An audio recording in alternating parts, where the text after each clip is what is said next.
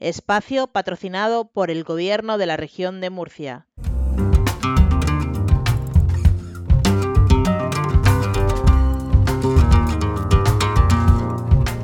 Hasta el rabo todo es toro, con Cándido Martínez y Manolo Guillén.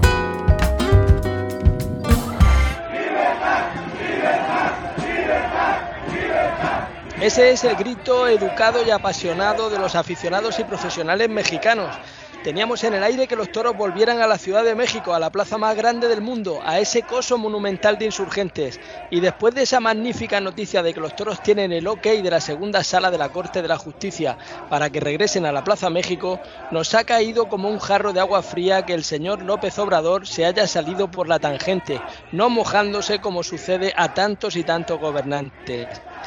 Y la mejor manera de no mojarse sobre un tema que se la repanfinfla ha sido dejando la puerta entreabierta a que la libertad de los mexicanos se pueda ver cercenada, no ya a nivel local de la capital del Distrito Federal, sino a nivel nacional de toda la República para que se someta a referéndum. Que se someta a referéndum significa que se someta al sí o al no en una votación en la que puedan votar al mismo tiempo los que son aficionados, los que son antis y los que son no saben o contesta. ¿Y qué podría suceder? ¿Cuál sería el escenario más negativo? Sin duda que ganara el no a los toros. ¿Y qué sucedería en caso de que ganara el sí a los toros? Que la tauromaquia seguiría recibiendo ataques como los que ha venido recibiendo en estos últimos golpes bajos que se le han dado en México y Guadalajara, donde hemos visto que por el capricho de un juez, estas dos ciudades, las que albergan las dos plazas más importantes de toda la República Azteca, se han quedado sin poder celebrar sus festejos taurinos. O sea que cuidadito con los ataques y cuidadito también con los referéndum que nos pueden dejar sin toros y sin capacidad de respuesta en caso de que ganara el no. Y en caso de que ganara el sí, tampoco nos aseguraría un sí eterno, no nos aseguraría un sí para toda la vida. Y no sé a ustedes, pero a mí este tipo de injusticia me tiene absolutamente indignado. Sean bienvenidos a la edición número 45 del podcast Hasta el Rabo, Todo es Toro. Saludamos ya a Cándido Martínez. Cándido, ¿qué tal? Hola Manolo, pues nada, una semana más aquí para comentar todo este tipo de injusticias que están pasando en México y que aquí también en España pues ya estamos teniendo también algún eco de, ese, de esas injusticias, ¿no? Pero bueno, estamos muy, muy con, el pueblo mexicano porque, porque no puede ser, ¿no? Que, que, la gente, que los políticos quieran prohibir algo que, que no tiene nombre, ¿no? Porque se están cargando muchos puestos de trabajo, se están cargando la libertad de, de los mexicanos, que eso, vamos, eso no tiene nombre. Pues saludamos a uno de los principales implicados, al diestro mexicano que está arreando más en España y en México. A ver qué le parece a él todo este despropósito. Isaac Fonseca, ¿qué tal? Bienvenido a este podcast. Hola Manolo, Cándido, pues muchas gracias. Así es, estamos aquí en México en un momento crítico. Ya ha bajado de nivel, gracias a Dios, pero, pero aún así, ¿no? No cesan los ataques, no cesan las injusticias, pero una buena noticia fue la que recibimos este pasado miércoles, donde la Suprema Corte de Justicia de la Nación, que es la máxima, pues, instancia y autoridad de nuestro país, pues ha, ha votado a favor de que se echara ese amparo que detenía las corridas en la Plaza México, lo ha desechado, entonces eso es algo muy importante para los taurinos te hemos visto apoyar esa concentración al frente de la Corte de Justicia, incluso hacías allí una exhibición de toreo de salón. Así es, eh, creo yo que, que si algo luego nos quejamos los taurinos y demás es que no estamos unidos. Entonces, si tanto decimos, pues tenemos que actuar y así he tratado de hacerlo, ¿no? Tanto en esa manifestación pacífica como en lo que me corresponde dentro del ruedo, fuera de, y, apoyando lo máximo que pueda, ¿no? Además de que pues la tauromaquia es mi, mi sustento y debo de hacer eh, que prevalezca. Escuchábamos al principio esos gritos de libertad, libertad, libertad al unísono de todos los que estabais allí. Tuvo que ser un momento también muy emotivo cuando recibisteis la noticia de, del sí quiero, del que sí vuelvan los toros a la México de nuevo. sí, recuerdo ahí con un megáfono gritar libertad, libertad y, y pues fue bien bonito, ¿no? Porque había muchas caras eh, conocidas, eh, digas empresarios, eh, profesionales taurinos, no como yo esperaba, porque no había tantos como suele ser muchas veces, pero eh, lo que me sorprendió es que mucha gente importante del mundo del toro se olvidó de muchas cosas y fue, y eso es maravilloso, ¿no? Desgraciadamente, pues nos unimos y vamos hasta que algo gordo pasa, como fue esta ocasión. Pero gracias a Dios, cuando se dictó el, el, dictamen eh, de que echaban para abajo el amparo, pues fue una alegría tremenda y un pequeño alivio para todos nosotros. Pero es lo que tú dices, Isaac, al final no deja de ser solamente un pequeño alivio porque le hacían esa consulta al presidente de todos los mexicanos en esa entrevista, en una entrevista que no tenía nada que ver con la tauromaquia, pero salía el tema y él dejaba la puerta abierta, no se mojaba, como que se quedaba un poco al margen del sí o el no a la tauromaquia y un poco como que delegaba esa decisión en la posibilidad de proponer un referéndum para todos los mexicanos todos, cualquier ciudadano, sea aficionado, esté en contra, le sean indiferente la tauromaquia, para que pudieran votar al sí o al no. Y eso sería un riesgo terrible de que mm, incluso mucha gente que le diera igual por no acercarse a la votación, pues pudiera acabar con, con una prohibición para todo el Estado. ¿eh? Es que hay que tener en cuenta muchas cosas, sobre todo de que, como lo dices, no se moja porque pues como prácticamente no todos los políticos porque sí que los hay los que eh, ven por el bien del pueblo, pero en este caso pues lo deja ahí la bolita en el aire y, no me parece lo justo. ¿Por qué? Porque la tauromaquia, los que estamos dentro y lo que sabemos y luego a los que les explicamos, pues prácticamente es otra visión, ¿no? Y a una persona que desconoce del mundo del toro eh, y va por la calle y ponle tú que le hagan esta encuesta, este referéndum en redes sociales y si los antitaurinos muestran sangre, muestran esto y con mentiras, pues rayos, todo el planeta, el 80%, por, por decirlo así, pues va a votar en contra. Y eso me parece fatal, porque no se trata de eso, se trata de defender pues los derechos de, en este caso de los mexicanos también a pesar de que somos millones los taurinos pues tampoco se compara eh, quizá con, con lo que puedan votar digamos todos, ¿no? Entonces, ahora que se está defendiendo, entre comillas, a las minorías, rayos, que se defienda el mundo del toro, ¿no? Que es algo que aparte de muchas cosas en el tema ecológico, en el tema cultural, eh, de tradición, rayos, tenemos de sobra para defendernos, a lo cual en conclusión me parece muy mal lo que expone el presidente porque tira la, la bolita, ¿no? Cándido, hay que ver con qué pasión y con qué uñas y dientes se defiende con la voz Isaac Fonseca, que lo podíamos contratar para que fuera colaborador habitual de este podcast. ¿eh? Es un auténtico. Pues- el, carisma que tiene y con la convicción que lo cuenta, realmente ese es uno de los máximos apoyos que podemos encontrar en estos momentos para defender la fiesta en México. Además, un torero triunfando en México y en España, Cándido. Qué importante es eso. Sí, hombre, a mí particularmente me llega, me llega su mensaje, me emociona el ver eh, con, la verdad que, lo transmite, ¿no? Porque es una sin razón que la Plaza México, o Guadalajara en este caso, ese tipo de, escenarios que porque por el capricho de, unos políticos o de quien sea, pues se permitan el lujo de, de cerrarlos, porque es que ya no es cerrar la plaza, es lo que acarrea el cerrar ese tipo de escenarios. Estamos hablando de la México, la, la segunda plaza en importancia más importante del mundo, porque el mundo del toro eh, cuando hablamos de, lo que lleva, lo que atrae y lo que da y lo que quita, el mundo del toro da mucho más que quita. Entonces, no pueden, por, un capricho, como digo, de, quien sea, en, este caso del juez de quien haya sido el que, el que lo dictaminara, pues cerrar las plazas de toros de esa manera. Porque mm, detrás hay muchas carreras de toreros, como en este caso Isaac Fonseca, que deja a su familia y lo deja todo ahí en su país, se viene a buscarse la vida a España, se abre un camino, se abre un hueco, a base de todas las tardes entregarse en cuerpo y arma. Vuelve a México ya con un nombre. Y entonces mm, los mexicanos deben de disfrutar de ese tipo de toreros que vienen a España a abrirse camino, vuelven a México y no se pueden encontrar las plazas más importantes de su país cerradas.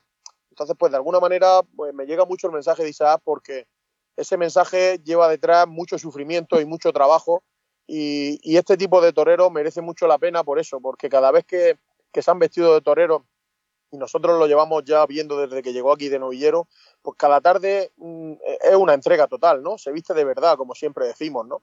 Y, entonces, pues bueno, pues por eso quizás el mensaje de Isaac en este caso pues me llega muchísimo más. Isaac, eh, eh, ¿cuánto tiempo crees que tardarán en volverse a abrir las puertas de la Plaza México? Pues ah, si me permites comentar un poquito de Cándido, muchas gracias. Eh, créeme que hace unos días eh, estaba contento porque gracias a Dios pues tengo varias corridas, ¿no? Aquí en México, pero un poco triste porque decía, no, no es justo, ¿no? Que, que en base pues a todo eh, nos quieran cerrar así porque si eh, nuestras plazas pues estaba un poco agüitado como decimos acá. Eh, pero gracias a Dios ya se ve una luz, pero no hay que bajar la guardia. De esto referente a la México, yo espero que en unos próximos meses no muy eh, lejanos eh, se abra la, la, plaza y qué bonito sería que pueda confirmar eh, pues alternativa en la plaza más grande e importante de, de México. Y, a todo esto, antes hablábamos de esa posibilidad de esos indiferentes, ¿no? De, los que podrían eh, estar ahí dubitativos de votar a favor o en contra y que se vieran ahí, pues como tú decías, imbuidos de alguna manera a, ir en contra de la tauromaquia cuando es una cosa que realmente para ellos sea indiferente a, costa de ese mensaje fácil que les pudieran llevar o que les pudieran presentar los antitaurinos. Pero, ¿qué calado ha tenido a nivel del entramado social de México, de los mexicanos, los ciudadanos de a pie? ¿Han estado informados por la prensa generalista de que al final el dictamen ha sido favorable a que se sigan celebrando toros en México? Sí, ha habido mucho eco y énfasis en eso, ¿no? Hay quienes pues están eh, en contra, a favor, tanto de comentaristas deportistas y de todo, ¿no? Se ha hecho un bombo muy fuerte, tanto así que pues eh, claro que el presidente habló un pelín sobre el tema, lo que ya conocemos, ¿no? pero, pero sí, muchos medios que no son taurinos pues han, han opinado, ¿no? Y, y, han sido, creo yo que muy bien neutrales, o sea, nada más exponiendo las noticias lo que de verdad es. Pues Cándido, muy importante la defensa de la fiesta de manera internacional, pero por supuesto tenemos que volcarnos en este momento, que es lo que toca con, con, México, y por supuesto contar también las bondades de una temporada tan importante que ha echado Isaac Fonseca en la temporada española. Ha golpeado muy fuerte Isaac este año. Sí, Manolo, la verdad que ya la Copa Chenel ha sido cada tarde una final, ¿no? Lo hemos visto así. Eh, se ha entregado en cuerpo y alma y bueno, consiguió llevar, ganar la Copa Chanel, que es lo de menos, porque a mí lo de ganar en el toreo no lo, no lo entiendo así, ¿no? Él, él se entregó y, y, la verdad que luego en Madrid, tanto en su confirmación como luego la tarde de, del 12 de octubre, pues yo creo que dio un gran nivel, luego pues le valió para torear en, Terue, en Huesca y en, algún, y en algunos muchos sitios más que es muy difícil abrirse camino de la manera que lo hace, ¿no? también junto con su apoderado, ¿no? Con Carlos Aragón Cancela, están llevando una carrera eh, que yo mm, la definiría como una carrera de, verdad, ¿no? Cada día se viste y se gana el contrato el día siguiente, ¿no? Y así es como estoy viendo yo la, la carrera de Isaac Fonseca, que tiene muchísimo mérito. ¿Cómo lo ves tú, Isaac? ¿Cuál es el balance que haces de, esta temporada 2023 en España? Tu primera temporada completa como matador de toros. Sí, coincido con, con Cándido, ¿no? Creo que, que cuando se toma la alternativa rayos, cuesta luego un montón el, el torear. Y gracias a Dios, pues yo ni un año de alternativa eh, en, en, mi temporada allá en Europa y, y toreé 16 corridas este año. Entonces, eh, es un número muy importante de cara pues a que, que voy iniciando, ¿no? No me quedé parado, la Copa Chenel vino muy bien, eh, las tardes de Madrid, el triunfo en Pamplona, las tardes en Huesca, en Teruel, en Francia. Eh, creo yo que fue una temporada muy bonita y sobre todo que la gente pues vio a Isaac Fonseca eh, todavía con, con un año de alternativa, pero con esas ganas y ese querer abrirse camino, ¿no? Y ahorita bonita de que aquí en mi, en mi tierra pues he tenido ya unas cuantas corridas, he tenido el triunfo de la oreja de oro, que es un pues un, un premio muy importante que se da aquí a los, a los toreros, obviamente al que se lo gana en ruedo, que fue la tarde de Pachuca eh, en Hidalgo, y, y pues bueno, con triunfos importantes, entonces Rayos, creo que estoy viviendo una temporada en general este 2023, eh, creo yo que muy importante y de mucha valía para el año que viene. ¿Y cuáles son los planes para 2024? ¿Qué te dice tu apoderado que hay? pues bueno, de momento me dicen que siga arreando y que todo se, se pondrá en, en camino, en contexto. Pero bueno, de cara aquí en México se siguen cerrando corridas. En unos próximos días pues estaremos cerrando ferias de, que vienen para principios de año. En España eh, estamos viendo de quizá iniciar la temporada en Francia y pues bueno, lo que vaya surgiendo en estos próximos días para lo que es el principio de temporada y bueno, sabemos que, que lo más fuerte luego está en, en el mes de, de mayo para adelante y yo ya estaré pues obviamente tiempo antes allá en, en España para hacer mi campaña. Oye, está todo el mundo que si pide la corrida de Victorino de Martín uno, que si se quieren apuntar a la corrida de Miura otros. ¿Tú de las otras corridas buenas que quedan, cuál pides? ¿Con cuál te quedas? Yo con la que me pongan que, que, que quiero. Oye, hemos empezado hablando de, esa problemática que está sucediendo en México, pero como apuntaba Cándido, en España también tenemos sus ataques y tenemos que estar con, pues, con las luces bien encendidas para que no se nos cuelen en ningún momento de oscuridad por, por el camino oscuro. El ministro de Cultura del nuevo gobierno de Pedro Sánchez, el señor Ernesto Urtasun, ha dejado un par de perlas en una entrevista en La Vanguardia donde ha dicho creo que mi posición sobre la tauromaquia es conocida, la he manifestado muchas veces. Yo lo que puedo decir es que las tradiciones, como todo en la vida, evolucionan. Y también ha dicho que creo que hay una mayoría de la sociedad española que no está de acuerdo con la tortura animal y a partir de aquí las decisiones que tome, si lo puedo garantizar, serán a partir del diálogo y la escucha de todo el mundo. Hombre, posicionado lo que se dice posicionado, le tenemos posicionado en la acera de enfrente donde se ponen los que nos insultan cuando acudimos a una plaza de toros porque ya está hablando de tortura animal. Nosotros, con toda la educación del mundo, como ministro de Cultura de todos los españoles que es, y tratándose de que este es un programa de divulgación de la cultura de la tauromaquia, le hemos invitado a participar y de momento la respuesta es que no hay respuesta. Dice que quiere escuchar, dice que quiere dialogar. A ti, Isaac, si te da la oportunidad de escucharte, ¿qué le dirías al nuevo ministro de Cultura de todos los españoles? Pues bueno, creo que la, la postura que, que manifestó mediante estas palabras, pues claro está, está a favor de, de los antitaurinos, ¿no? Eh, como en todo, y, y por supuesto, yo le, le, invitaría primero a una ganadería, ¿no? Que eso está claro, el tema ecológico, cómo vive el, el, toro de Lidia, es impresionante. A partir de ahí, de ahí eh, yo le expresaría pues mi, mi, historia, lo que he aprendido de la tauromaquia, quién soy, eh, desmintiendo pues tantas cosas que también se le atribuyen a lo que según genera la tauromaquia de violencia, etcétera, etcétera. Después, obviamente, a una corrida de toros eh, importante, donde pues haya un ambientazo y vea lo que de verdad es una corrida de toros, explicarle el porqué de la lidia, de los tercios y demás y por qué no, también con los actuantes o banderilleros y demás que conozcan el entorno, que conozcan todo lo que eh, nos, nos atribuye la tauromaquia, aparte de pues el generador de sustento, pues lo que nos hace como, como personas, ¿no?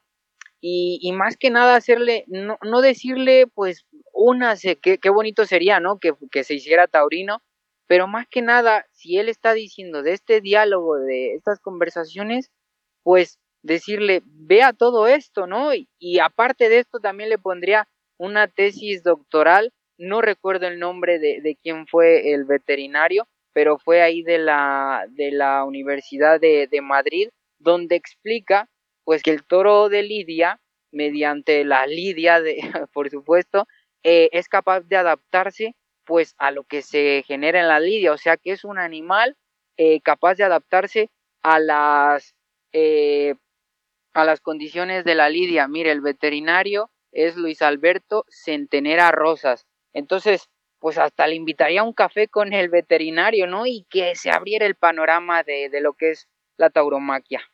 Nada, si es que al final están comparando el toro con cualquier otro tipo de animal vertebrado y es que al final el toro tiene una cosa que no la tiene ningún otro animal, ni siquiera de los bovinos, de los de su misma especie. El toro es que tiene una genética que por esa cultura de la tauromaquia, por eso de eh, seleccionar a los padres y las madres de los toros, los más bravos, los más locos, para que nos entendieran los que, los que no lo puedan entender, porque un animal que vuelve a donde le están, por ejemplo, pues pegando un puyazo o que no reaccione con la huida en un par de y sí lo haga en un momento en el que fortuitamente se quiebre una pezuña y ahí sí que le vea unos gestos ostensibles de dolor, realmente están hablando del toro como si fuera una mascota y hay que diferenciar cualquier tipo de animal de cualquier otro tipo de animal que sea una mascota. No podemos comparar un tigre, ni podemos comparar una gacela, ni podemos comparar un toro de lidia, ni siquiera con un ciervo.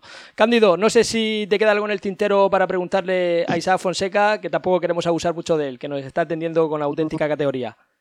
¿Sabes lo que pasa? Que, Manolo, eh, lo que estabas hablando del ministro, el ministro habla desde desconocimiento. Él habla de una.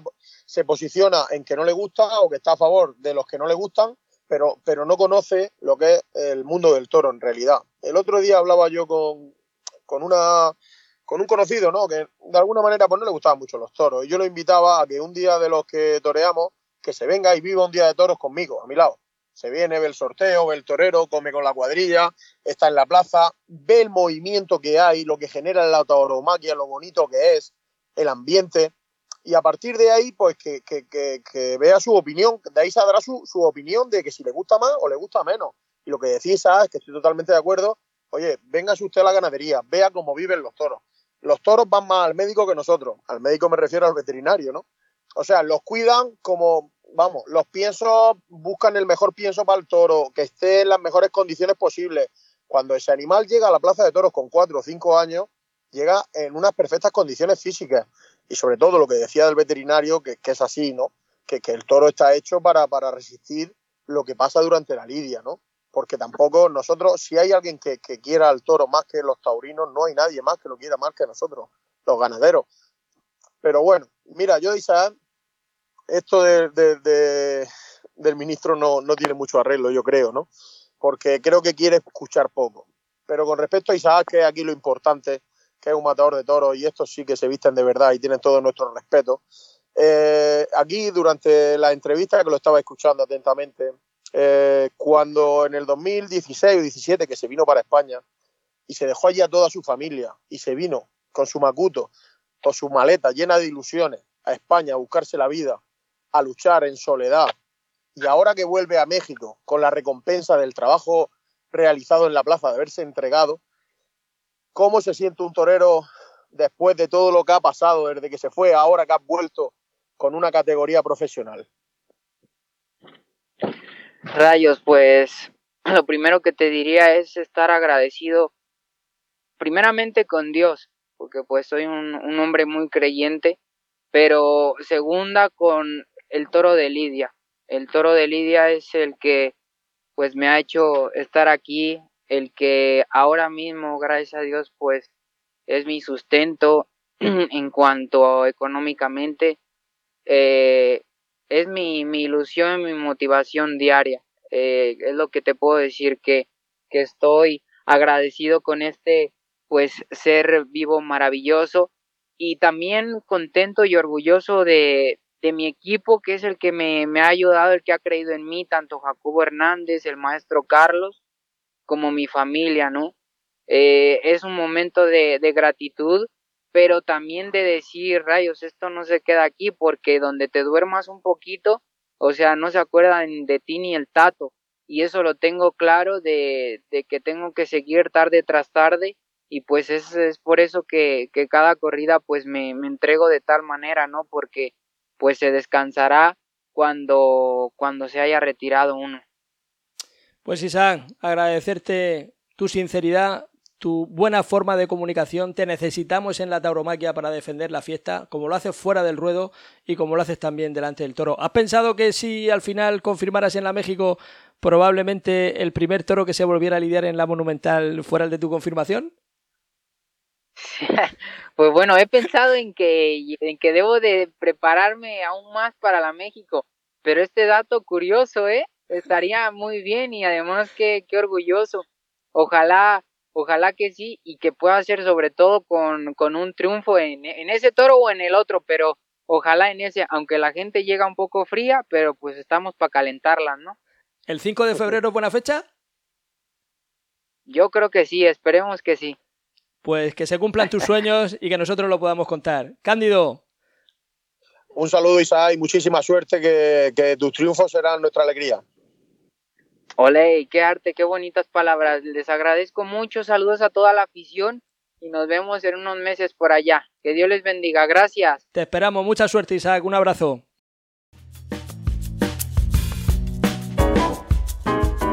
Carnicería, charcutería, El Fraile Pequeño. Esencia de tradición desde 1972. Especialidad en embutido casero. Calle Ortega y Gasset 3, en Blanca, Murcia. Teléfono 968-778-555. Carnicería, charcutería, El Fraile Pequeño.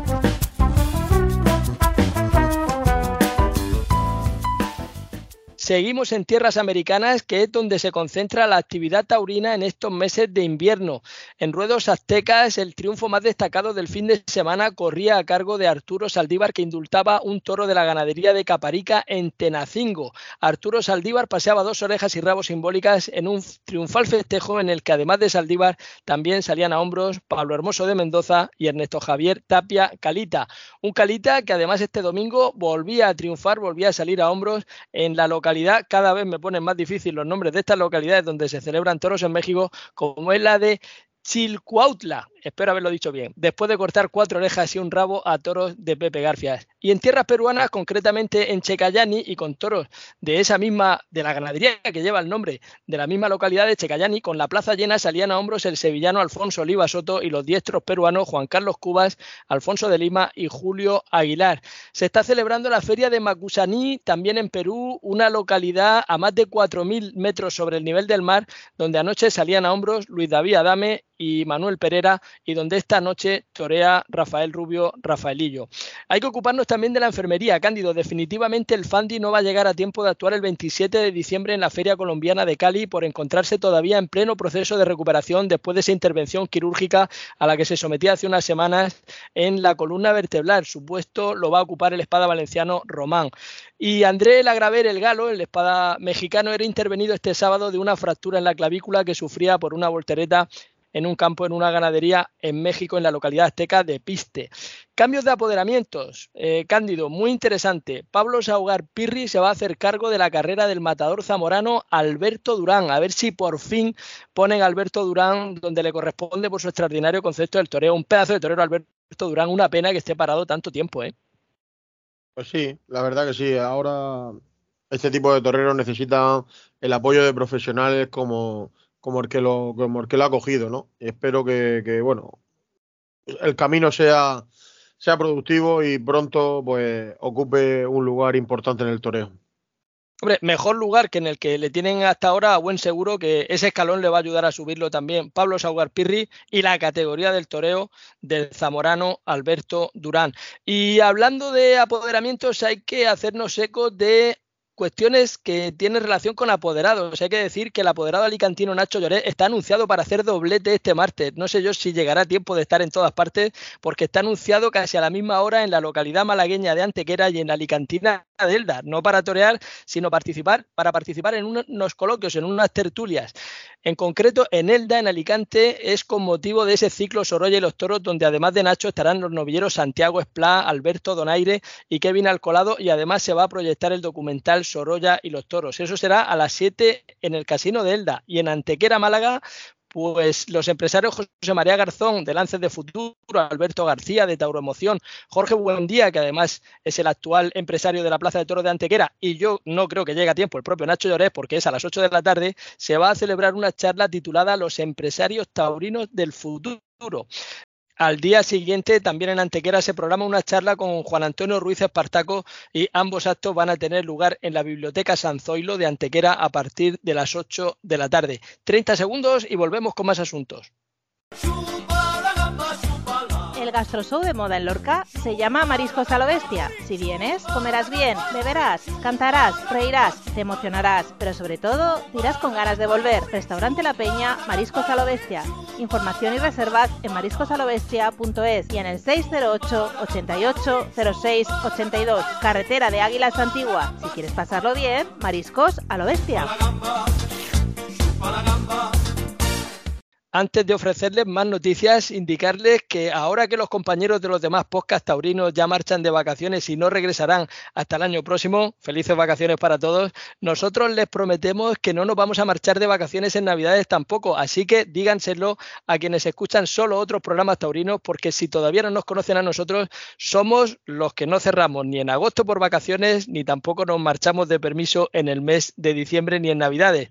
Dicho esto, hay que decir que en los últimos días el periodismo de investigación se concentra en ir dando avances de las principales ferias de la próxima temporada. Así, la Feria de Fallas 2024 va tomando cuerpo, lo sabemos porque lo adelantaba en aplausos el mestre José Luis Benjó, pues que Roca Rey va a ser la base de la feria con presencia en dos tardes. Apuntaba también un cartel mixto para el arranque de temporada con Morante de la Puebla en el coso de la calle de Játiva con toros de Juan Pedro Domés para el sevillano que actuaría junto al rejonador Pablo Hermoso de Mendoza y al novillero valenciano Ner Romero.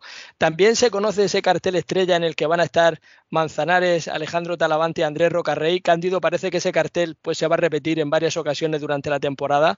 Y en esa misma información de José Luis Benjó se filtraban las ganaderías de la Encerrona en solitario en la que esto que haría el valenciano Román ante su afición. Ganaderías que podrían ser las de Victorino Martín, Fuente Imbro, Pedraza de Yeltes, el Parralejo, Matilla y Domingo Hernández. No está mal el elenco ganadero también para fallas para esa Encerrona de Román, Cándido.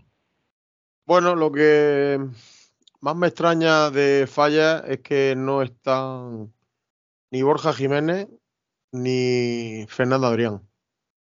Entonces, ¿para qué vale triunfar en Madrid? ¿Para qué vale ser la revelación de la temporada 2023? Para las primeras ferias del año hasta el día de hoy no aparecer ninguno de esos dos nombres en los carteles. Sí, que vaya Roque que vaya Manzanares es lo más normal del mundo. Pero lo que también es normal como toda la vida de Dios ha pasado en el toreo, es que los triunfadores del año anterior, los máximos triunfadores del año anterior, estén en las principales ferias del año siguiente. Entonces, pues por ahí tengo tristeza, tristeza porque veo que el toreo no está siendo justo con los que se lo ganan en el ruedo. Entonces, a partir de ahí, pues nosotros mismos, los taurinos mismos, nos empezamos a faltar respeto. Esa es mi opinión. Pues si eso te parece raro, échale hilo a la milocha, como dicen por mi tierra, porque en el avance de carteles de lo que pueden ser esas dos corridas especiales que tendrán lugar en Madrid, al final de San Isidro, esa corrida in memoriam y esa corrida de beneficencia, pues tampoco aparecen esos nombres. En beneficencia estaría asegurada la presencia de Morante de la Puebla y Sebastián Castella con un encierro de Garci Grande quedaría un hueco para un tercer hombre.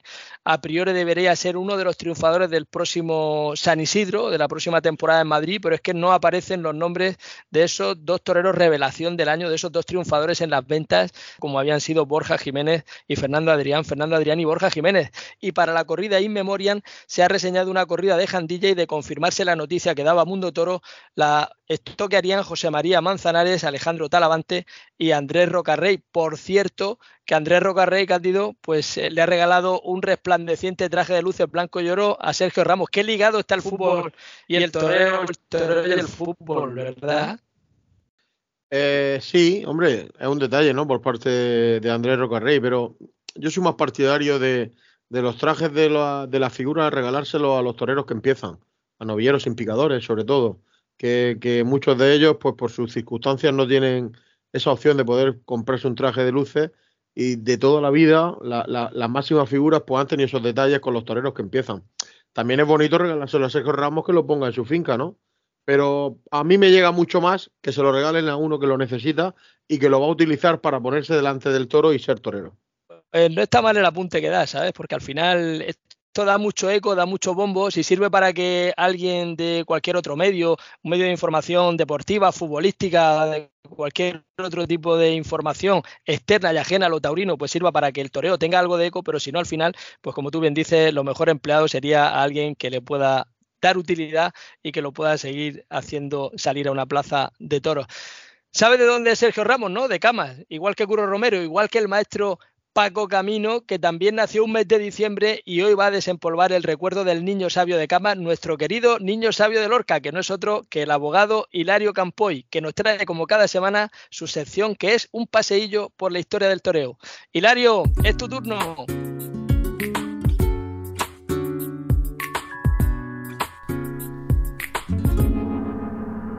¿Qué tal? Manolo Cándido Boris, oyentes. de camas y de cumpleaños. Tranquilos que no voy a hablar otra vez de Curro Romero, aunque el maestro dé para centenares de paseillos. Pero como el calendario es caprichoso, parece ser que en la localidad sevillana de Camas, a las mujeres en el mes de diciembre les daba por dar a luz a genios de la toromaquia. Y en un mes de diciembre, en concreto el 14, en Camas, nacía hace 83 años Francisco Camino Sánchez, conocido en los carteles como Paco Camino y al que la afición bautizó como el niño sabio de Camas o el Mozart del toreo. De tradición le vino, puesto que su padre, Rafael, fue banderillero que incluso lo acompañó los primeros años de Paco como peón de confianza. La carrera de Camino fue fulgurante, y para que se hagan una idea de su dimensión, los pocos que no la conozcan, cogeremos el termómetro de las ventas. 50 tardes, el difícil número de 48 orejas, 8 de ellas en la beneficencia de 1970 donde mató 7 toros, y nada más y nada menos que 12 puertas grandes. Pero como para números están las hemerotecas, me voy a detener en otros datos que forman parte del imaginario de los aficionados. Corría 1967 y Camino visitó la cárcel de Lima como huésped. El diestro se negó a matar un toro en la plaza de Hacho y la autoridad decidió su ingreso en prisión. ¿Y saben ustedes quién ejerció de abogado e intentó mediar para su puesta en libertad? Pues ni más ni menos que el ilustre Manuel Benítez el Cordobés. Sus recursos fueron una botella de whisky y una guitarra, que si bien no pudieron de inmediato sacar a camino de la perrera, sí amenizó su estancia. No sabemos la que armaría el cordobés en compañía de Julio Aparicio en la comisaría. Lo que sí se supo es que el comisario de policía fue destituido de su cargo y que como pueden imaginar, el detenido en cuestión tuvo trato de favor, puesto que Camino en Perú era idolatrado como un dios. Famoso fue también el pique que llegó a las manos y que además fue retransmitido en directo en el programa Directísimo de José María Íñigo, en el año 1975. El periodista entrevista a Paco Camino, ya como figurón de la época, y el maestro de camas a preguntas de Íñigo se refirió en varias ocasiones a Palomo Linares como muchacho. Cuando ya había hecho esa referencia como seis o siete veces, el muchacho en cuestión que estaba en la sala de espera, puesto que iba a ser entrevistado posteriormente, aparece en escena. Y tras un rifirrafe verbal en el que Palomo le dice que de muchacho nada y que, él es, un tío igual o más que Camino, este lo invita textualmente a romperse la boca fuera del plato. Al término de la entrevista, en la propia grabación, puede observarse como entre bambalinas los protagonistas se enganchan de la pechera. Paco Camino declaró que a pesar de esa rivalidad y ese enfrentamiento, tenían buena relación.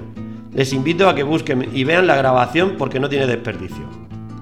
También, como era habitual en esos años y teniendo la relevancia pública que tenían los toreros, hizo sus pinitos como actor interpretando la película Fray Torero, del director José Luis Sainz de Heredia, que adaptaba la obra de teatro Los Gabrieles.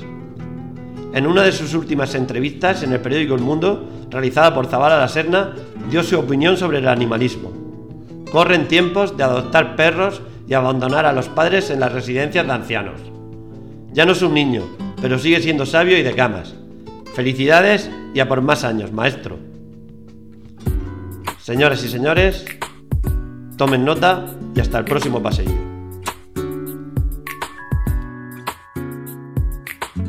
Tomamos nota, Hilario, tomamos nota desde aquí. Todos los que hacemos el podcast y también toda la afición que está detrás escuchando, le manda un fuerte abrazo al maestro Paco Camino en su cumpleaños.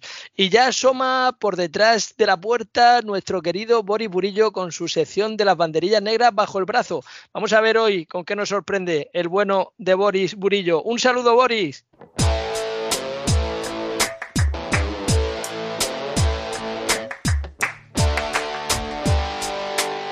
Cándido Hilario Manolo, oyentes, que vuelven los toros e insurgentes, allá en Tenochtitlán o Ciudad de México. Ya era hora, ¿eh? No termino de entender esta manera de actuar del juez de turno, sobre todo viendo la lasitud que hay, por ejemplo, con las peleas de perros. Eso sí, que encima es ilegal. Pero ya sabéis, los toros, los toros tienen la culpa de todos los males. Y no me olvido de Guadalajara, ¿eh? la que está en un llano. Cerrada su plaza por otro juez, mándame moles. En fin, no nos vamos a poner tristes. Una de piedras negras para abrir la temporada en Insurgentes, con toros, toros de esos que. Los toreros, ponerloslo vosotros, radiantes, los que queráis, los toreros. Pero los toros, por Dios, de piedras negras, que arreen. Y vamos a volver a nuestra ibérica península donde los rumores para las ventas en beneficencia y la del Memorian ese, pues... Pues no está ni Borja Jiménez ni Fernanda Adrián. Pero sí los de siempre para aburrirnos hasta hartar. Menos mal que les da trato de figuga el hacedor de arte. Eh, también dicen, se rumorea que vuelven ganaderías de estas que no quieren ni ver las superfiguras estas que torean mejor que nunca. Baltasar Iván, Miura, a la que pillaron con toros afeitados en las ventas, y creo recordar que el abogado sevillano este le salvó de la sanción, Moquelo, Moquelo, Moca o algo así. También que va Cuadri, y recuerdo que el año pasado hizo un comunicado donde no lidiarían más donde estuvieran los actuales gestores de las ventas, así por comentaros algo. Ya podían contratar más ganaderías de estas, que me contraten a mí para que contrate las ganaderías. ¡Ja! Os ibais a salir encantados. Los toreros no sé, pero nosotros sí. en fin, Radiantes, no sé cómo lo veréis vosotros, ¿eh? pero eso de que repitan una ganadería dos veces en una feria suena insulto total a la afición. Como insulto me suena que en un medio digital de esos al que estoy suscrito no paran de hablar. Pero no paran de dar el coñazo con una no boda de un torero. Le están haciendo una propaganda a la Virgen y viva el vino. Porque lo mismo el año que viene llena las plazas de marujas. Eh, pues igual aprenden las marujas lo que es de verdad y se lo dicen a sus maridos y a sus hijos y a toda la familia y todos a los toros. Hay que ver el lado positivo del asunto, radioyentes. Hilario Cándido Manolo, Dios mediante por si acaso.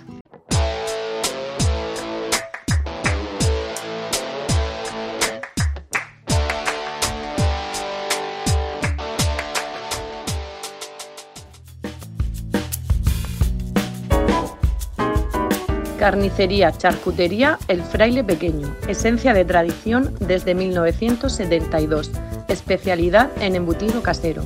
Calle Ortega y Gasset 3, en Blanca, Murcia.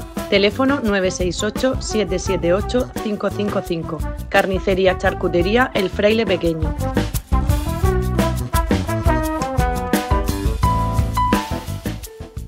Nos ocupamos ahora de otros asuntos. Hay que decir que la empresa de Madrid ha abierto este lunes 11 de diciembre el plazo para la renovación de abonos de la temporada completa.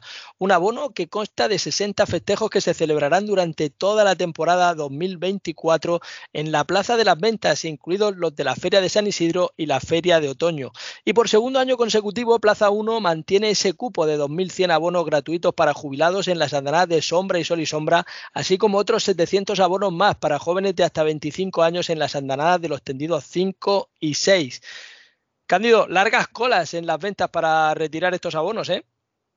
Pues la verdad que sí, Manolo, mucha alegría la que me ha dado al ver las fotografías de, de los centenares de personas que había esperando para sacar su abono en Madrid. Qué alegría, qué ilusión, qué, qué, vivo que está el toreo, qué grande que es Madrid, ¿no? Lo que da Madrid al toreo, ¿no? Y qué meritazo todos esos aficionados guardando las colas durante horas y horas para poder sacar, retirar su abono. Qué bonito que es ver toro en Madrid, qué bonito que es el toreo, ¿no? Y gracias al gran trabajo también que está haciendo la Plaza de Toros de Madrid, la comunidad de Madrid, por fomentar la fiesta nacional. Y eso se ve ah, que el año pasado la plaza estaba casi llena, casi todos los días, y este año vamos por el mismo camino. O sea que algo bien, algo bien y estarán haciendo, ¿no? Para el toreo, digo yo. Y lo importante que es que esas colas no son solamente para retirar lo que son los abonos gratuitos, los de jubilados, los de pensionistas y los de jóvenes, sino que también se ha puesto a la venta ese abono para público general, un abono que para la temporada completa tiene un descuento del 20%, un descuento que llega hasta el 25% para parados de larga duración y hasta el 30% para personas con movilidad reducida. En Madrid, donde precisamente llueven cándido los ofrecimientos para las corridas duras. Sabemos que el matador Esau Fernández el otro día en la charla que ofrecía en Diezma en esa localidad granadina donde tuvo ocasión de presentar el acto con la peña del Cristo de la Fe de Diezma, pues me confirmaba Esaú que se ha ofrecido al empresario a Rafael García Garrido para estoquear la corrida de Miura. Y es que después de su gran faena, el Miura que indultaba en Sanlúcar de Barrameda, pues este mes de agosto pasado en la corrida magallánica, habría que echarle cuentas de verdad a Esaú, que además ha trascendido mucho el tentadero al que asistía este fin de semana, este domingo, en la ganadería de Victoriano del Río con un toro de seis años al que le exprimió por abajo de una manera, pues apretándole las tuercas, como hizo también con aquel Miura de la Magallánica y como hizo con aquel otro toro de Fuente Imbro que indultó en Utrera, Cándido. Hombre, la verdad que hay que abrir los carteles. Las corridas duras habrá que abrirlas, habrá que refrescar esos carteles, porque hay toreros que están ya durante algún tiempo matando ese tipo de, de circuitos y, hay sabia nueva para el toreo. O sea, Esaú el año pasado se ganó por derecho propio, tras su actuación con, con la de Miura en Sanlúcar, que tenemos que tener eh, en cuenta que es una de las fechas señaladas eh, en el año significativa, donde va una corrida de plaza de primera a una plaza de tercera categoría, como esa Lucas de Barrameda, que tan fantásticamente organiza la feria Carmelo. Carmelo, entonces, mm, pues mira, pues por derecho propio yo creo que se ha ganado esa U eh, y más aún pidiéndolo como lo pide, como lo piden los toreros. Oye, que quiero matar la de Miura en Madrid. Oye, usted, eso son palabras mayores. Eso es un compromiso superior. Entonces, pues mira, me parece muy bien, ¿no? Que Saúl la mate y si la empresa pues lo tiene a bien, pues que lo, que lo contrate. Pero igual que Saúl, hay muchos toreros jóvenes que ya han triunfado en ese circuito de las duras que también mm, tienen un hueco ahí en ese tipo de carteles. Y, lo que hace falta es que, que, que se refresquen esos carteles con toreros nuevos y por supuesto la otro tipo de ganaderías con figuras, pues también que tengan cabida toreros jóvenes que se lo han ganado en la plaza. Y de ahí ahora nos vamos al campo. Nos vamos a decirles que la transhumancia ha sido declarada Patrimonio Cultural de la Humanidad, una actividad que, como saben, traslada el ganado, incluido el ganado bravo, con esas ganaderías como la, de Alicia Chico, que trasladan los animales en busca de nuevos pastos. Una muy buena noticia que la transhumancia, una actividad en peligro de extinción y que contribuye a la sostenibilidad y al medio ambiente, sea declarada Patrimonio Cultural de la Humanidad. El toreo también necesita de este tipo de protecciones porque en el campo, si no existiera la dehesa donde se crean los toros de Lidia, se perderían cientos de miles de hectáreas que protegen pues precisamente ese ecosistema, gracias al toro bravo, el mejor guardián de la dehesa. Y llevando el toro del campo a la plaza surgieron los encierros al estilo de los de Pamplona y el 16 de, diciembre ya es San Fermín. No se alarmen, ya es San Fermín en la localidad mexicana de Huamantla y allí se ha lanzado la aventura de replicar los encierros a la usanza de los de Pamplona. La cita es este próximo domingo 16 de diciembre a partir de las 10 en punto de la mañana hora local y el encierro va a llevar los toros por las calles céntricas de Huamantla y llegará pues precisamente hasta la plaza de toros donde finalmente serán lidiados. Así que en diciembre viva San Fermín y en Ceré en Francia precisamente en las mismas fechas en las que coincide con el arranque de la Feria de San Fermín, pues en la localidad francesa de Ceret ya se han presentado los carteles de esa feria de julio donde va a hacer doblete Noé Gómez del Pilar. Y Javier Cortés, después de la machada y el triunfo de la feria pasada, ¿qué está pasando con la Francia taurina, Candido? Es que se está españolizando Francia también. Hombre, la verdad que los triunfos de los toreros que se ganan en la plaza eh, es triste, ¿no? Que al año siguiente pues no se ven recompensados en los despachos, ¿no? Pero bueno, mm, ¿de qué nos vamos a asustar, no? Yo creo que el año pasado Javier Cortés se ganó a ley el volver este año a Ceré, pero no sabemos el por qué no está. Lo que sí está claro que, que los carteles han salido y, son los toreros que aparecen, ¿no? Entonces, pues bueno, también tenemos pues la alegría, ¿no? De ver a, Juan de Castilla después del final de temporada en Madrid y en Cuellar tan, de tan gran nivel que dio pues mira que de alguna manera se le está pidiendo ya el premio de esas actuaciones y mira, el primero de ellos que ya ha salido, matar la, la corrida de Sobral, que será una tía en, en una feria turista por excelencia en donde sale el toro toro como le gusta a nuestro amigo el sabio de Pamplona, Boris. Pues sí, efectivamente, el 6 de julio en Ceré, con Toro de Sobral, Damián Castaño, Gómez del Pilar y Juan de Castilla. El domingo 7 por la mañana, Novillada Picada, Centenario de Barcial, con los novilleros Mario Arruza, Jesús de la Calzada y Miguel Andrades. Y el domingo 7 también, mismo domingo por la tarde, en esa doble sesión, toros de José Escolar para Fernando Robleño, Sergio Flores y Gómez del Pilar. 30 segundos y volvemos para charlar con un torero de los que está deseando meter la cabeza en este tipo de corridas. Estén muy atentos. Gastroshow de moda en Lorca se llama Mariscos a lo Bestia. Si vienes, comerás bien, beberás, cantarás, reirás, te emocionarás, pero sobre todo dirás con ganas de volver. Restaurante La Peña, Mariscos a lo Bestia.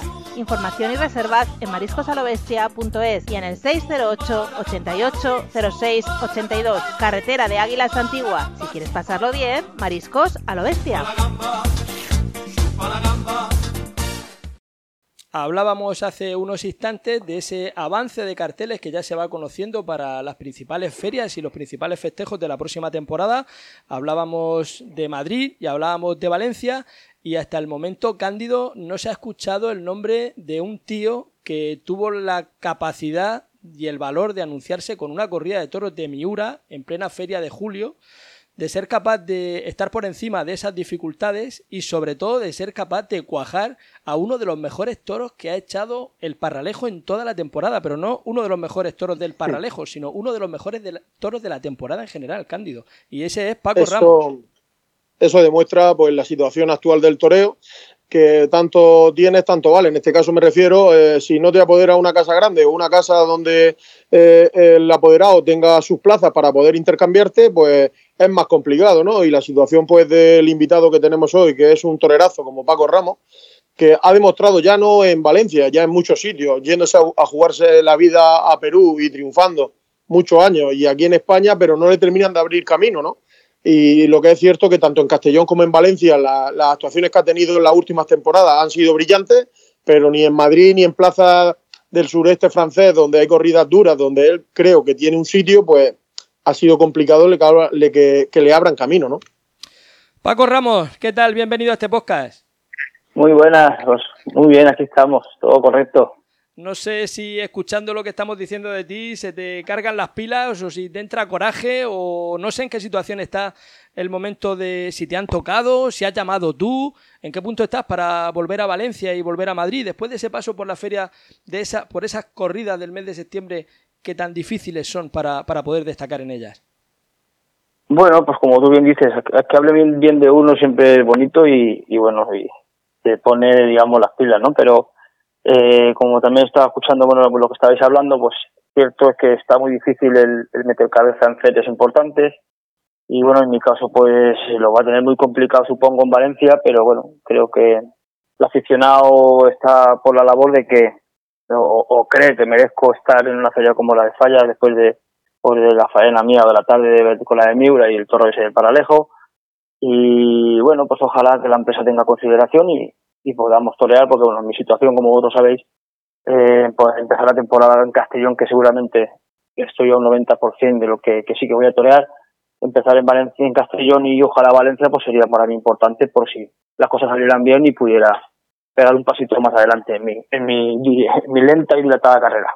Jolines, pero que estés a un 90% de estar en Castellón cuando cortaste dos orejas en esa corrida de Victorino la pasada Feria de Madalena y tú siendo de Castellón es un poco llamativo, ¿no?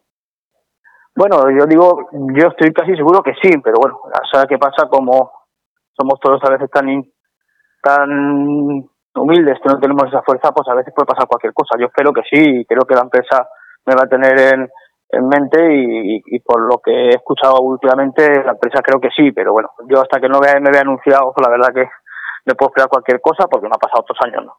Jolines, pero luego si queremos sacar toreros, que no tengas seguridad, que no tengas nada cerrado con el tema de fallas después de cómo cuajaste a un toro que te podía haber dejado perfectamente desnudo delante de todo el público y delante de la retransmisión de televisión en esa feria de julio con ese eco de las cámaras de Juan Toro también, ser capaz de, como decía yo antes, de anunciarte y aceptar el reto de ir a una de Miura, que es, que es un plus, que no sabes lo que puede salir por Toriles, y que te salga en esa corrida la guinda, el toro estrella de la temporada, como ha sido ese toro del Parralejo y ser capaz de cuajarlo, jolines, es que aunque luego fuera un desastre lo de la espada, pero es que para que cuenten contigo si queremos sacar toreros que estén en momento, que sean competentes y que puedan dar la cara y rivalizar en cualquier momento.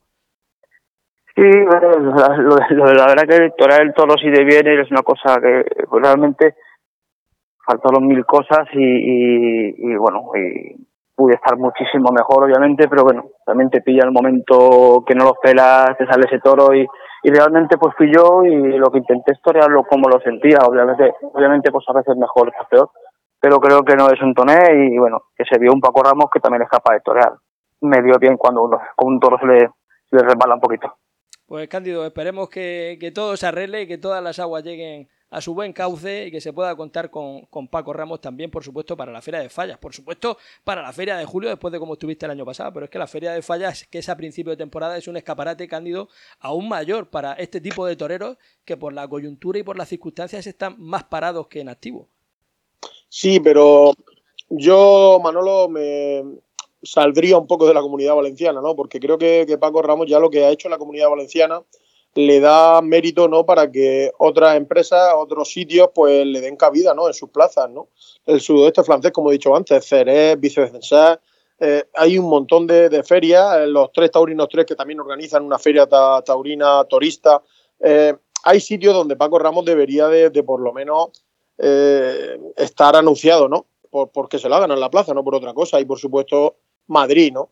Madrid en una feria que, tenemos un mes de toros, creo que, tiene un huequecito en, uno de los carteles de las corridas duras. Pero claro, esto está montado como está montado y es muy complicado, ¿no?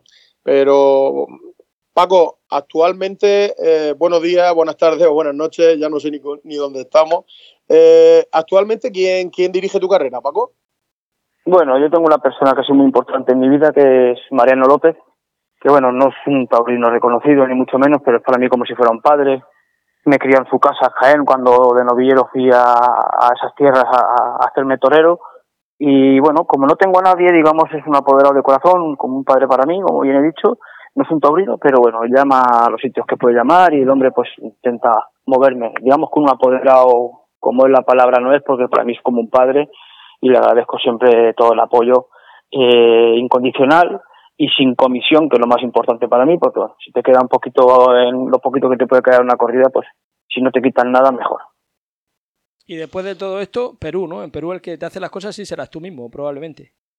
En Perú tengo a Víctor Hugo Garavito, que es un matador de toros retirado ya hace años, que bueno, el primer año que fui fui con él y bueno, gracias a Dios hemos hecho como una, como una familia y siempre que voy es con, con su bueno con su manera de trabajar y bueno intentando él eh, que las cosas sean lo más idóneas o lo más buenas posible ¿no? dentro de lo que de lo que por allí sale entre España y América este año habrás torado unas 14-15 corridas de toro, ¿no? Que se dice muy rápido, pero es muy difícil.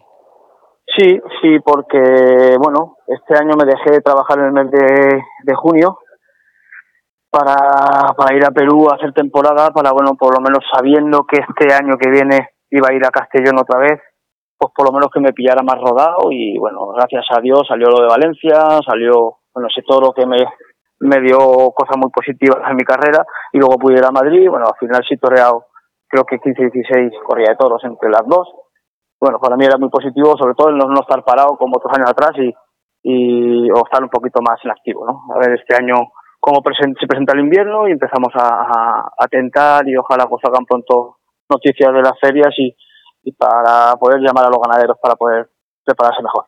Hombre, un par de tentaderos asegurados sí que tendrán, ¿no? El de la casa de Victorino después de, de, ese triunfo en Castellón y en la casa del Parralejo también, ¿no? Espero que sí. A Victorino, la verdad que siempre me gusta llamarle, pero siempre le, llamo cuando ya estoy muy muy cerca de la corrida a la que vaya a matar, porque en realidad de Victorino eh, no son cosas mayores y, y son palabras mayores y, me gusta ir más rodado y a punto de, llegar a, a la corrida, digamos, clave, ¿no?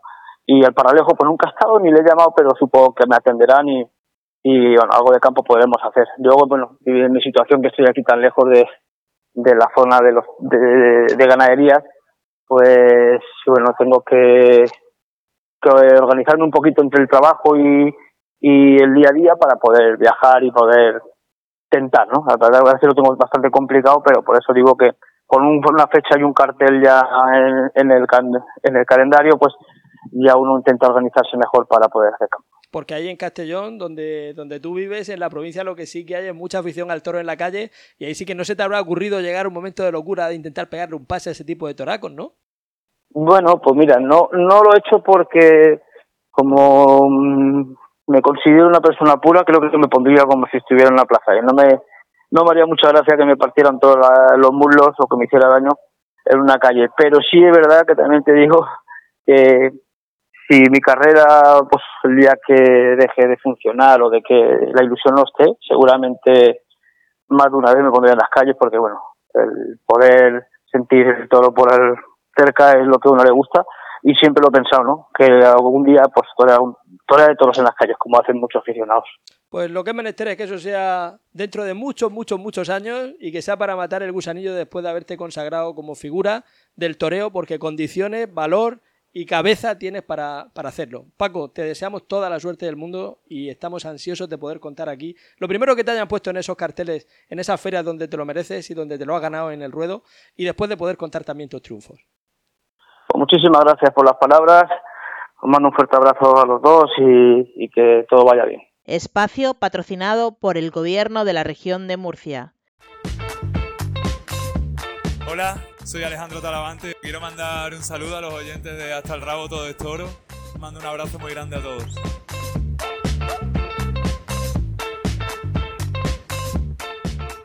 Abrimos ahora nuestro pequeño paréntesis con la información taurina de la región de Murcia, porque como saben hacemos este podcast desde Murcia para todo el mundo. Ya se han aprobado los presupuestos de la comunidad autónoma de la región de Murcia y el gobierno regional va a destinar una partida de 93.000 euros para el apoyo a la tauromaquia. Francisco Abril, como responsable de asuntos taurinos, va a destinar 60.000 euros a la puesta en marcha de la nueva escuela de tauromaquia de la región de Murcia, que se trasladará a la Plaza de Toros de Cejín, contando con su nuevo profesor, que va a ser Antonio Puerta. Y los restantes 33.000 euros servirán para el fomento y divulgación de la tauromaquia mediante ayudas a las diferentes asociaciones, clubes y peñas de la región que la soliciten. Esperemos que estas peñas o, club, o clubes, después de coger la subvención, cuando llamen a un periodista para que las presente o les modere el acto, le respeten y no pretendan que pase por el túnel o que vaya y venga, como vulgarmente se dice. La plaza de toros de Lorca va tomando forma. Visualmente ya parece todo listo y preparado para que suene el clarín y se dé suelta el toro de la reinauguración del coso de Sutuyena. Hay que dar la enhorabuena a la labor que ha desempeñado el Club Taurino de Lorca y también los miembros de la antigua Peña Taurina Pepín Jiménez, que con la unión de todos y la presión que han ejercido a los distintos políticos que han gobernado el municipio de Lorca desde la época de los terremotos a esta parte, pues parece que va a llegar todo a ese buen término final que es el de la inauguración de la nueva nueva Sutuyena. También hay que agradecer a esos políticos que han gobernado Lorca, entre los que han sumado y los que han restado, pues al final la resultante va a ser que Lorca va a seguir teniendo una infraestructura tan necesaria en cualquier ciudad que se precie de serlo. Y de Lorca es Paco Ureña, que ya se conoce que va a estar anunciado en la Feria Madrileña de Valdemorillo para el próximo mes de febrero y también va a ser el único murciano anunciado en la Feria de Fallas en el próximo mes de marzo. Y José Ortega Cano ha toreado de gloria pura estos días en un fabuloso tentadero en la ganadería de Fuente Imbro, donde también participaban otros viejos roqueros como Antonio Macandro y Manolo González Hijo. Precisamente la figura del cartagenero de José Ortega Cano va a ser homenajeada por el Club Taurino de Torrepacheco, que parece que se están especializando en cincuentenarios de alternativa. Hace unas semanas rendían homenaje a Alfonso Romero Padre por su 50 aniversario y ahora se van a centrar en el de José Ortega Cano que cumplirá esos 50 años en el todavía lejano mes de octubre de 2024. Así las cosas, el próximo 27 de febrero será este homenaje y al día siguiente habrá una clase magistral con tentadero benéfico en el que participarán el novillero local Víctor Acebo y Julio Méndez, que está siendo apoderado por el propio Ortega Cano. Y las dos asociaciones taurinas de Calasparra, el Club Taurino y la Peña Alquite, han visitado el Campo Bravo, este puente festivo de la Constitución y la Inmaculada. Por supuesto que el viaje ha sido por separado y con destinos diferentes para no mezclarse y con mensaje bien diferenciado entre ellos. El Club Taurino viajaba a Cádiz para visitar la ganadería de Fermín Borges y la Janda, mientras el Quite viajaba hasta Huelva para visitar las ganaderías turistas de Cuadri y Prieto de la Cal. Más un tentadero con el torero calasparreño, con Filiberto en la ganadería de los Millares. Hay que decir también que Rafael Rubio Rafaelillo recogerá este jueves en Alicante el premio al triunfador de la feria es unos premios oficiales que otorga el Ayuntamiento de Alicante, un acto que va a estar presentado por el compañero Salva Ferrer, en el que también se va a premiar a José Mari Manzanares, a la ganadería de Victoriano del Río y al novillero Kevin Alcolado, junto a los alumnos y la directiva de la Escuela Taurina de Alicante. Y este martes vuelven los martes taurinos al Real Club Taurino de Murcia con un concierto de guitarra flamenca a cargo de los alumnos del Conservatorio Musical de Murcia, el Conservatorio Masotti Little, dirigido por el gran Carlos Piñana. Algún día, Cándido, te contaré cuando yo iba de pequeño con mi padre a casa del patriarca de los Piñana, de uno de los fundacionales del flamenco por Levante, Antonio Piñana. Y allí tenían profundas conversaciones mi padre y él sobre flamenco. Pero hoy ya no hay tiempo para más. No sé si te habrá dado tiempo a poner Cándido el Belén y el árbol de Navidad estos días. Pues, si te soy sincero, aún mi mujer no ha querido bajarlo, pero ya estamos muy próximos a, días tan especiales y tan familiares que pues supongo que en esta semana ya no pasará, ¿no? De, poner el, árbol de Navidad. y, y pasar la Navidad lo mejor posible. Pues eso le deseamos también a todas nuestras familias que nos escuchan cada semana en este podcast, a todos nuestros amigos, a todos los profesionales, a todos los aficionados que están ahí una semana así y otra también. Agradecerles a todos la atención que nos ha prestado en este rato de tertulia y toros y de información taurina y de actualidad. Esperamos que haya sido de su agrado. Les emplazamos a la próxima semana. Cándido, un abrazo. Otro para ti, Manolo. Sean felices. Hasta rabo todo toro, con Cándido Martínez y Manolo Guillén.